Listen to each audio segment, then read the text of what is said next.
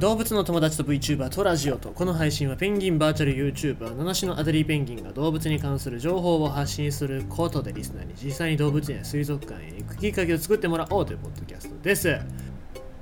まあ寒くなってしまいますとなかなか動物園に行く機会っていうのは減るのかななんて思いますよね。やっぱり、まあ、ある程度の寒さだったら人間っていうのは我慢できますけども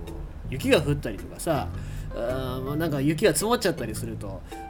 なかなか人って外に出られないんだなっていうのを身にしめて思いますね。しかもね、まあ、こういう時期ですからなかなか出られない、まあ、コロナなんかも心配で出られないという人もいるんじゃないかなとは思いますけどもですね。まあ、動物園の役割っていうのは観光だけじゃないんですよね。動物の、え、保護っていう役割も担ってるっていうところをまあ、今一度今日は皆様にちゃんと認識してほしいなっていうところでこのニュースを読んでいこうかなと思います。ライチョウ復活へ園内で育てた野生のオストコウか長野と栃木の動物園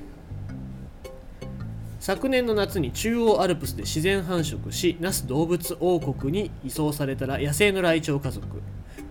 両園で成長になったオス3羽が19日交換された。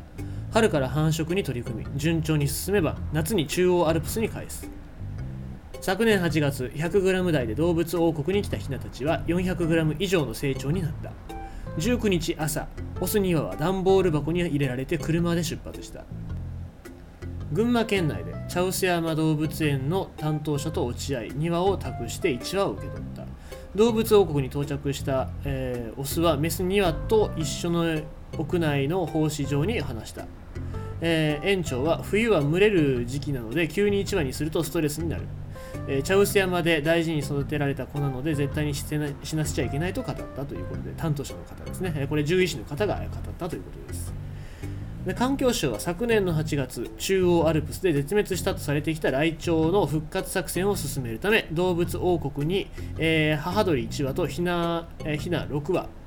えー、でこのひはひなが、えーと、オス2羽で、えー、メスが4羽。茶臼山動物園に母鳥1羽とひな3羽を移送。動物王国の母鳥が、9月に休止しているというところですね、えー、茶臼山動物園から受け入れ受け入れたオス1羽は4羽のメスのうち2羽と繁殖を目指す。残るメス2羽は人工繁殖で育った動物王国のオス1羽と繁殖を試みるという。繁殖に成功すれば母親とヒナを8月に中央アルプスに返し一家族を動物王国に残す予定だというところですね。まあ、今復活作戦このライチョウの復活作戦っていうのが、え、繰り広げられておりましてさまざまな人の手が、え、加わっているわけでございますまあもちろんライチョウね、え、復活してほしいなということでこういう動物園同士で協力し合ってやってるっていうところもあるわけですけども、まあ、もっと深いところを言うとそういう中央アルプスでなんでライチョウたちっていうのが減ってしまったのかっていうのを動物園が、まあ、今僕が口頭で説明するのもできるんでしょうけどもそれよりもやっぱり動物園だったりとかそういう展示してる場所でそういう啓発をしているはずなのでですね、まあ、皆様におかれましたらそういう、えー、茶臼山であったりとかあとは、え動物王国ですね那須動物王国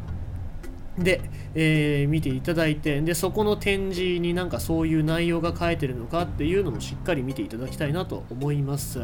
えー、まあ繁殖すれば自然に返すのと、まあ、あと一家族は動物王国に残すっていうふうに書いておりますのでですね、えー、まあこういう、えここで繁殖が成功して、えしっかりとね野生に帰ってもちゃんと生きていけるようなそういう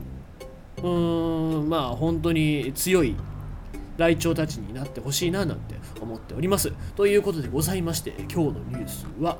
ライチョウ復活へ園内で育てた野生のオスとオスを交換、長野と栃木の動物園ということでございました。